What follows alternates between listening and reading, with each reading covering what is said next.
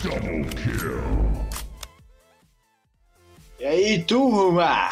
Bem-vindos a mais um Double Kill. É isso aí, nosso resumo semanal das notícias que mais bombaram no mundo dos esportes. Sempre às terças a gente tá aqui atualizando vocês sobre tudo que ocorreu nos esportes, tá? Tudo não. As duas notícias mais importantes, beleza?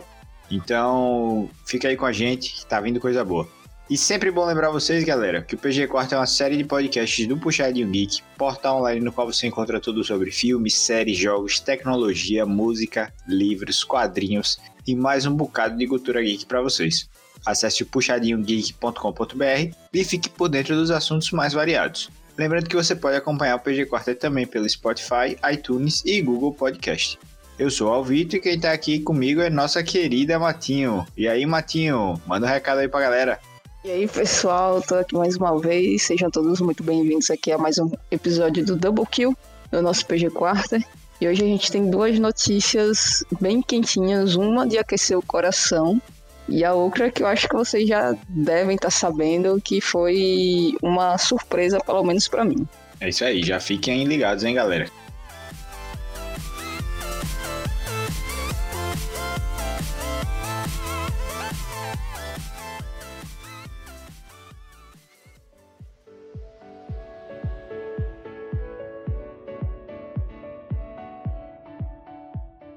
E começamos com tudo, galera, já falando sobre dois temas que mais gostamos, tá? esportes e acessibilidade. Como vocês sabem, Free Fire é um jogo que a cada mês do seu lançamento, ele cresce e fica ainda mais famoso, principalmente aqui no Brasil.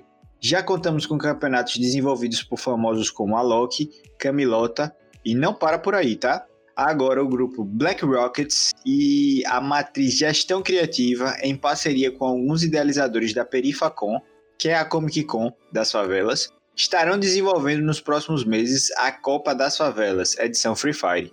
Isso mesmo, um campeonato de Free Fire envolvendo 100 favelas em todo o Brasil. A Copa vem com o intuito principal de conseguir abrir espaço para jovens talentos no game e quem sabe até revelar futuros profissionais. Lembrando que essa é a primeira vez no Brasil que algo assim está acontecendo, como foi comentado por Renan Costa, um dos idealizadores do evento, que também é idealizador do projeto Afro Games, voltado à inclusão de jovens da periferia no mundo dos games. Putz, que ótima notícia, hein, galera? É sempre bom ver notícia envolvendo inclusão e o Free Fire não podia ficar fora dessa, né? O jogo que veio revolucionar realmente a inclusão no mundo dos esportes tá cada vez mais abrindo porta para muita gente, hein? Essa notícia é muito boa e volta para aquele ponto que a gente comenta bastante nas discussões que a gente traz aqui pro, pro PG Quarta, né?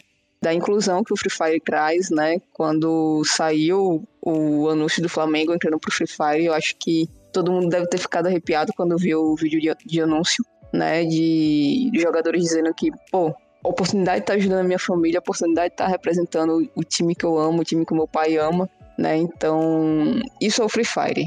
É dar oportunidade pra galera que tem menos condições, é dar oportunidade pra galera mudar de vida, de fato, tá ligado? Ter um, uma outra possibilidade de mudar de vida além do futebol, que é o sonho de muitos jovens, né? Então, tá vindo o Free Fire pra ser mais um desses sonhos que pode mudar a vida dessa, dessa galera, dessas famílias, entendeu? Então, acho que é uma oportunidade imensa, tanto para as comunidades né, estarem revelando os novos talentos, para as organizações estar de olho, né? Ter, botar ali uns olheiros nesse, nesses campeonatos, gerar oportunidade para essa galera que vai estar participando e, mais uma vez, mostrar que não é só um joguinho, né? Mostrar que não é só um joguinho e que existe uma oportunidade de você estar tá crescendo no meio do esporte. Todo mundo sonhando, né? É como o Martinho falou, antigamente todo mundo só sonhava é, em ser jogador de futebol. Hoje você pode sonhar em ser um jogador de Free Fire e crescer na vida e, enfim, ajudar sua família com os esportes. Mais um pontaço para o Free Fire aí, viu? É, e a gente indo agora para a segunda notícia, né? Agora vamos falar de LoL, de CBLOL e NTZ. Campeã do CBLOL, mais uma vez. Pentacampeã, né? Na realidade, já tem cinco títulos aí nas costas. É, nesse último sábado, dia 5, a gente teve a final aí, tivemos uma abertura incrível do CBLOL, que sinceramente aquele galho subindo no prédio com os jogadores entrando, eu fiquei de cara, eu fiquei, mano, que perfeito.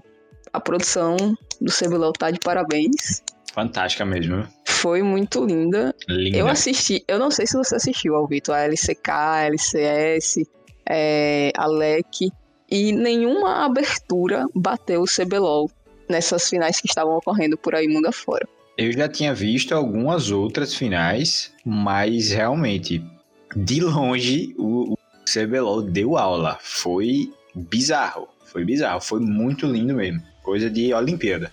É, então gostei muito. Quem não teve a oportunidade de assistir, assista. Tem só o vídeo no YouTube da abertura, então dá pra vocês assistirem. E quem saiu vitorioso aí nesse confronto foi a NTZ, é, ganhando de 3 a 1 a Penha ainda conseguiu tentar ali, né, sobreviver, ganhando uma partida, levou 2 a 1 ganhou uma, mas na terceira partida não teve como, o psicológico falou mais alto, e a NTZ acabou é, ganhando, né, e se, se classificando para ir para o Mundial, representar o Brasil, né, lá no, no Mundial.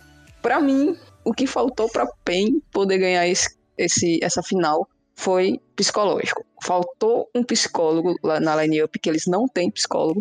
É, então isso foi um diferencial absurdo, porque a NTZ vem fazendo trabalho com psicólogo há muito tempo, né? Desde o, desde ano passado, não, desde dois anos atrás, que a NTZ já vem fazendo esse trabalho com acompanhamento psicológico, com a equipe e tudo mais, para preparar justamente para esses momentos de pressão, e faltou isso para a PEN. A PEN poderia ter um elenco maravilhoso, mas faltou ali psicológico para poder enfrentar a NTZ nessa final. Eu fiquei um pouquinho impressionado, eu não, não imaginava que alguém ia tirar é, o título da PEN. Porque queira ou não queira, é uma instituição que é um time que estava acostumado a chegar a finais, é um time com, com extrema vontade, mas eu acho que eu concordo com o Matinho no sentido de que o psicológico pesou mesmo aí. É, os caras estavam bem preparados, mas talvez estivessem bem nervosos para enfrentar a INTZ e a INTZ teve um, um pouco mais de frieza e conseguiu se sair por cima. Mas o espetáculo foi de dar aula mesmo, foi muito massa. Eu acho que é, existe um, uma linha agora, antes do CBLOL de 2020 depois do CBLOL de 2020. A régua vai ser essa. É, acho que é acho que realmente revolucionou o, o, o mercado competitivo. Foi sensacional mesmo. E eu não sei se você acompanhou, Vitor, o, ontem a transmissão, e na hora do draft, né, que abre o áudio do, dos jogadores, do coach, etc., o maestro falou uma coisa de tipo, ah, vamos entrar na mente dele e eu não preciso falar quem é, você já sabe quem é que eu tô falando. Então vamos jogar e tentar entrar na mente dele para que a gente consiga ganhar o jogo. Não sei se eles estavam falando do Tinos ou do BRTT.